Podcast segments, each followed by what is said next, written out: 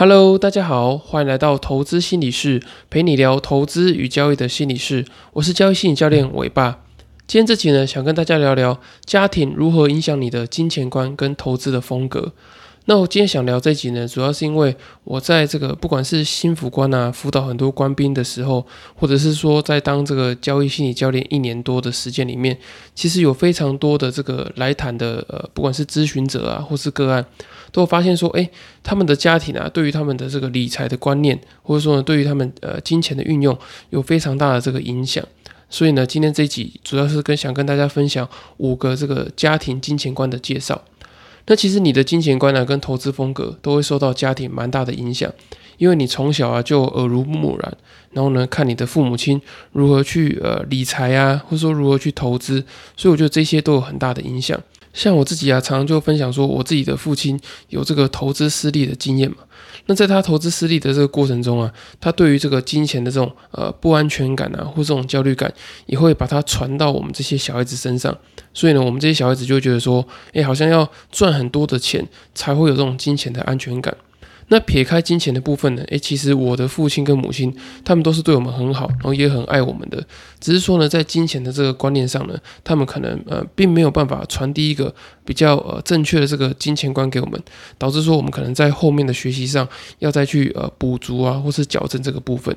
那在分享五个家庭金钱观之前呢，我想先跟大家说明一个观念，就是说呢，不要用这个收入或者说呢这个金钱的使用方式来区分这个社会的阶级或是家庭的好坏，因为我觉得一个家庭的运作功能正不正常啊，并不是只有单看这个家庭能够提供的这个经济功能来作为考量，也就是说呢，并不是说，诶一个呃总家庭总收入可能两百万一年的这个家庭，他会过得比这个呃。年总收入五十万到一百万的这个家庭还要幸福，我觉得这还要看你的这个家长啊，就是你的父母亲是怎么样跟小孩子互动的。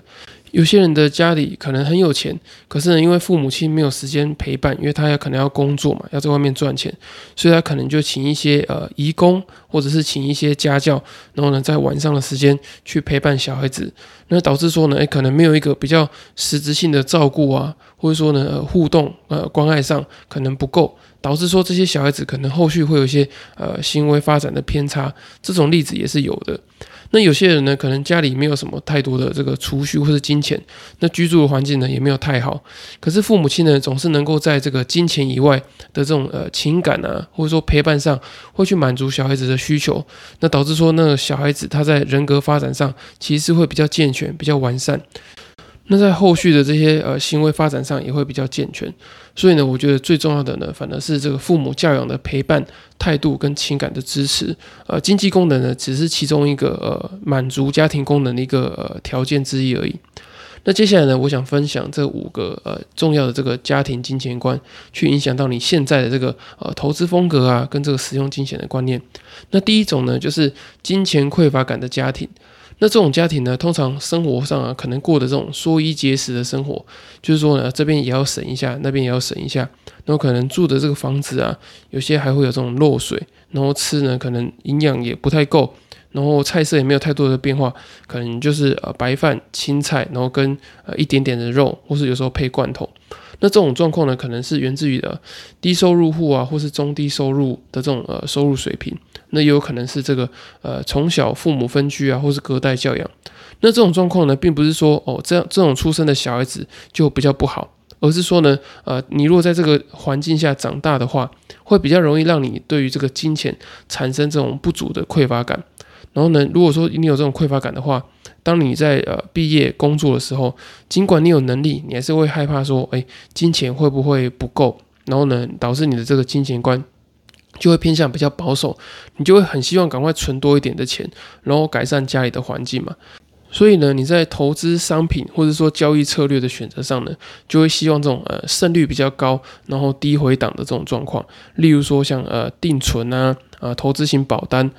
那如果是在交易上的话呢，你可能会使用这种嗯短线 tick trade 的交易，因为呢你害怕说的这个震荡的幅度，就是说损益震荡的幅度太大嘛。因为你会对于损失太过于敏感，所以呢，你可能会倾向用这种很比较极短线，或者说相对短线的这种交易，然后让你呢，呃，短线上的这个损失不会太大。那你可能会说，诶，你刚刚不是说定存跟这种呃投资型保单，可是你怎么现在又说这个呃短线的这个 tick trade？我觉得这区分成两种。你如果是投资人，就是说你如果是单纯以这种存钱的属性来看的话呢，诶，你如果是金钱匮乏感比较高的人的话，你可能就会选择这种相对保守的商品。可是如果你今天是一个交易者的话，就是说你是一个金钱匮乏感的交易者。你就会选择这个呃亏损幅度呃比较低，就是单次亏损幅度比较低的这个策略，因为你呃对于这个金钱的损失来说呢，你会觉得说哦，我不想要承受这么大的这个回档，你的心情会受到很大的影响。那这个影响呢，就是源源自于这个金钱匮乏感的刺激嘛。好，那第二种家庭呢，就是金钱焦虑感的家庭。那我觉得这种金钱焦虑感的家庭呢，它不见得是呃没有钱的。就是说呢，跟刚刚这个金钱匮乏感的家庭相比呢，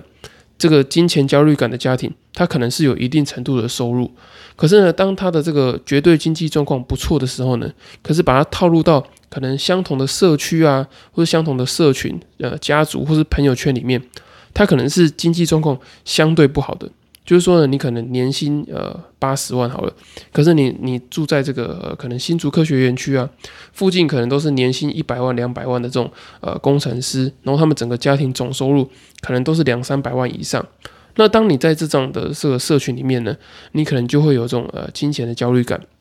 你会觉得说哦，我的钱怎么好像一直都赚的不够，然后赚的没有比别人多。那我觉得这种状况呢，你就是要考虑到说，诶。你的这个需要跟想要中间的这个差异是不是有点大？因为你如果来自一个金钱焦虑感比较重的家庭的话呢，诶，你对于这个用钱的金钱观来说的话呢，你可能会花很多的时间跟心力在赚自己呃实际上所需要的金钱。也就是说呢，你可能一年啊，你的这个呃实际上的这个支出啊，可能就是呃三十到五十万。可是你就会觉得说，哎，我要赚远超过这样的钱，所以呢，你的目标可能放在一百到一百五十万。那这样的话呢，你可能会对于呃追求金钱有呃非常多的这个呃心力跟时间都花在这个上面，然后让你会过得非常的这个呃身心俱疲这样。那我觉得如果说你是这样的状况的话，你到这个投资风格上来说的话，你也比较容易选择一个呃风险偏好比较高，然后投资杠杆比较大的这个商品。那我觉得呢，一样你也会对于这个亏损会变得比较敏感。可是我觉得这个敏感呢，可能不会像这个呃金钱匮乏感这么敏感，因为金钱匮乏感呢的的这种敏感呢，可能是一种生存的焦虑，就是说呢，他呃一亏损之后，他就觉得说他没有饭吃，他会肚子饿，然后呢就会引发这种呃很害怕亏损的感觉，这有点像是一种亏损的恐惧感。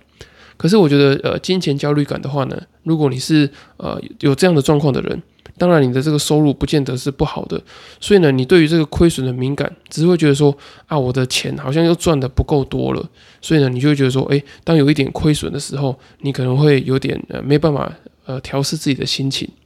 所以，如果说你的这个从小到大，你都是在这种呃金钱焦虑感比较重的家庭长大的话呢，诶，你比较容易有这个呃追逐呃高投资风险啊，然后高投资杠杆，选择的商品可能就会以呃个股啊，或者说呢呃个股期货，或者是你用融资去买股票这种呃杠杆比较大的方式，然后呢，你你的这个交易的区间可能就会抓一个呃短线或是短线的波段。因为你一样也没有办法忍受太大幅度的亏损嘛，那你也希望说在短期内可以赚比较多的钱。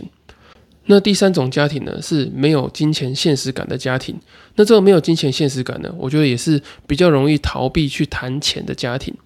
因为这种没有金钱现实感的家庭啊，可能会有几种状况。有一种状况呢，可能是因为呃钱赚的很多，然后呢他觉得说哦钱再赚就有了，所以呢他不用去记账啊，也不用想说一餐要吃多少钱，然后所以呢就没有这种呃资产管理啊或者财务管理的这种概念。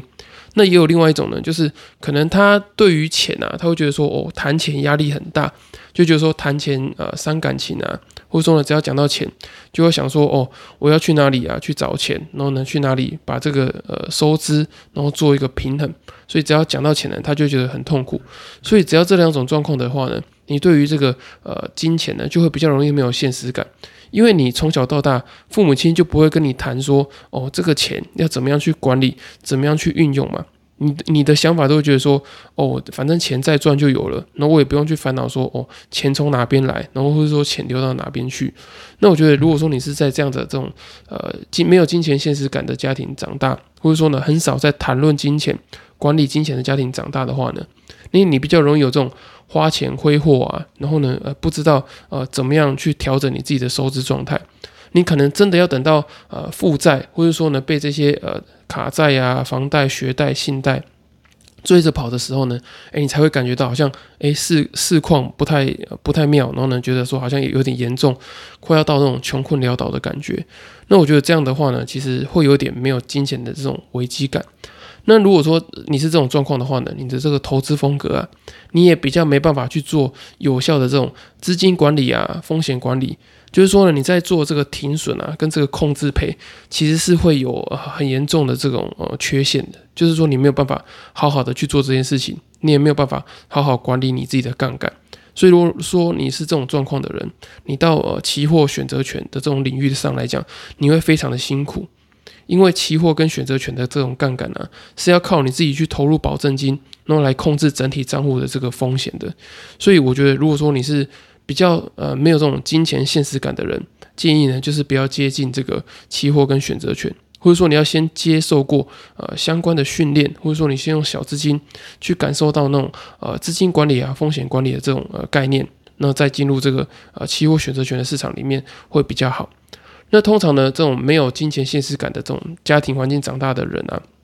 他在投资的时候反而会对于亏损是比较不敏感的哦。就是其实我们讲到其他家庭的这种状况啊，其实呃相对来说都会对于金钱是呃金钱亏损会比较敏感，那反而是这一个没有金钱现实感的这个家庭呃环境长大这种小孩子的话，你会对于呃亏损是比较没有现实感，所以你会发现说，诶，你在停损的时候啊，通常你就算规划了这个停损点，你也不会把它按下去，因为你不会觉得说哦这个按停损是一件会痛的事情。因为你不知道你亏了一万块，亏了五万块，你没有太大的感觉嘛？因为对你来说，那可能是你嘴巴上的数字，可是你不会对于这这个钱到底有多大，可以多好用，或者说失去这个钱你会有多辛苦，你是没有感觉的。所以呢，你可能就会呃，为了想让这个数字变成是正的，所以呢，你就不断的凹单凹单。然后呢，熬久了之后，你就变成习惯了嘛。反正呃，谈钱就是伤感情，所以我也不要管说这个亏损的数字到底是亏一万还是亏五万，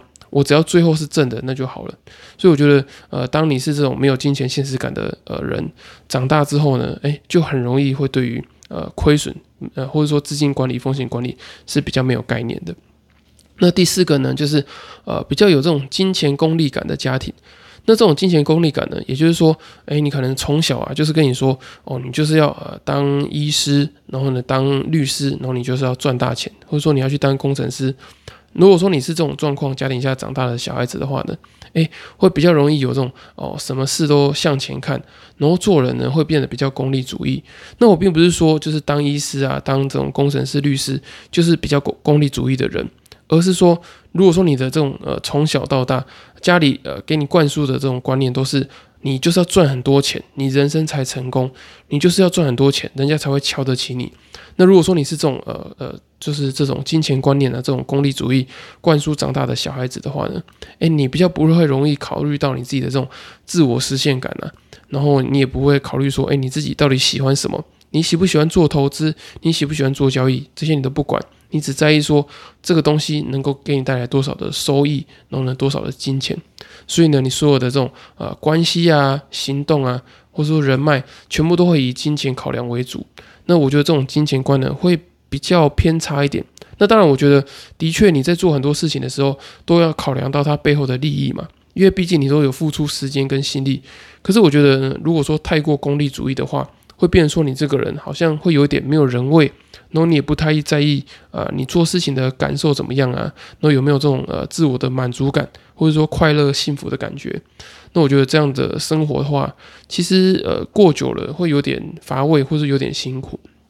那如果说这种状况的人呢，他在投资风格上来讲的话，我觉得也会呃有这种呃风险偏好比较高、投资杠杆比较大的状况。就是说，他可能会选择呃呃个股期货啊，呃，或是说指数期货、选择权这种呃杠杆比较大、契约规模比较大的商品。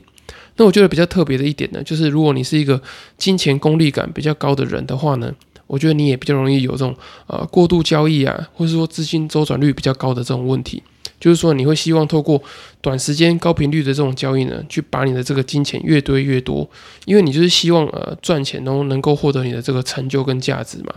所以，如果你是偏向于这种状况的人的话呢，诶，你要想一下你的这个过度交易啊，或者说你资金周转率太高的这个问题，会不会来自于你的这个功利主义的这个倾向？那如果是的话呢，诶，建议你可以去呃想想看你这个家庭成长的这个背景、经验跟这种议题，是不是有影响到你的这个投资风格，然后对你造成这些呃交易或是投资上的这种心理困扰。那最后一个金钱观的家庭呢，就是均衡金钱观的家庭。也就是说呢，在每一个面向啊，都是非常的平衡的。就是当你花了太多钱的时候啊，哎，呃，家长也会提醒你说，你要留意你的收支啊，因为毕竟呃，你赚钱是很辛苦的。然后呢，你在花费上啊，你要去平衡这个需要跟想要的这个呃心理的差异。那我觉得，呃，金钱的这种教育啊是非常重要的。因为呢，如果说你太逃避去谈钱的话呢，诶，你很容易到最后，你会不知道怎么样去管理钱，然后你会被钱所驾驭，因为你会觉得说，哦，我只要一直去赚钱，我就不用再去烦恼钱的问题了嘛。可是你真的需要赚那么多钱吗？我觉得也不一定需要。可是呢，如果说你没有好好的去管理这个金钱的这种呃态度啊，或者说没有建立好你正确的金钱观的时候，诶，就会像我一开始一样，就是我刚呃毕业的时候啊。我就觉得说，哦，身为一个未来可能要成家的一个男人，或者说呢，呃，未来要有成就的人，你就是得在呃市场中赚很多的钱，或者说你必须得靠工作赚很多的钱。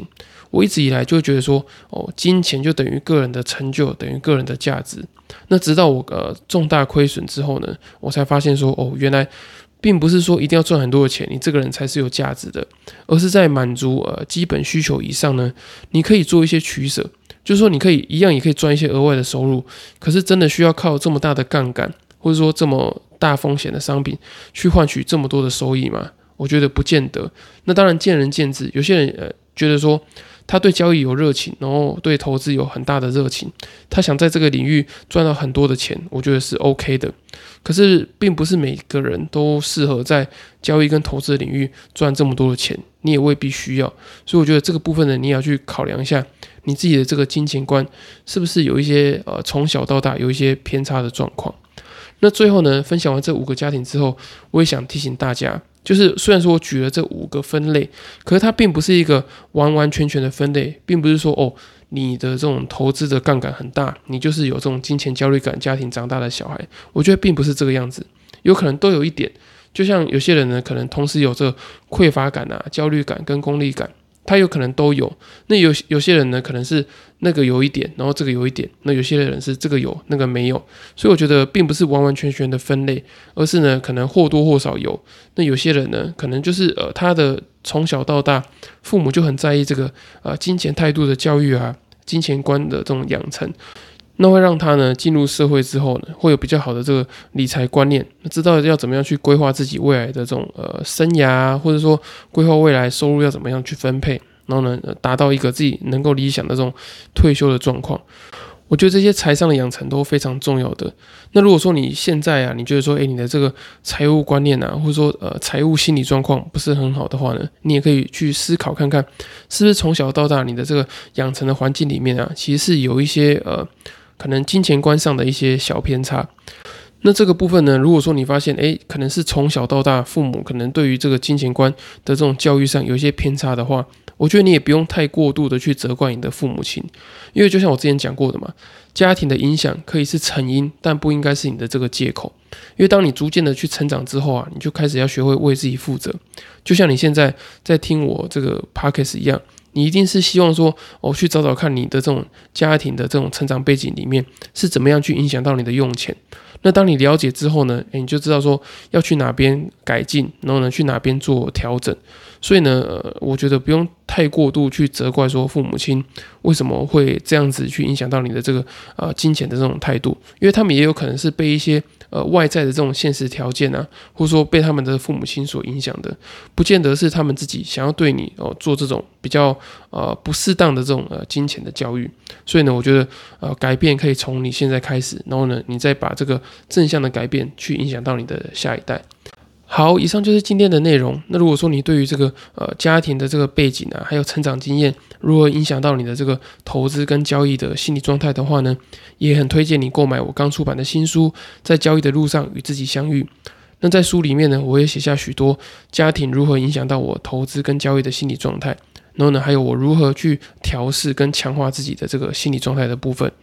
那如果说你没有时间看书，可是又很积极的想要改善你现在的交易心理状态的话呢，也很欢迎你透过资讯栏的表单，然后呢报名线上交易心理咨询，我可以帮你呢呃比较快速的去呃找到你自己呃交易心理的盲点，还有呢你的这个家庭啊如何去影响到你投资跟交易的这种心理状态，还有造成你的这个心理困扰。那如果说呢你没有这个呃付费的考量的话呢，也很欢迎你参考第二十四集的题目。你可以寄信或是呃传讯息给我，我可以帮你做一个免费简易的交易心理咨询。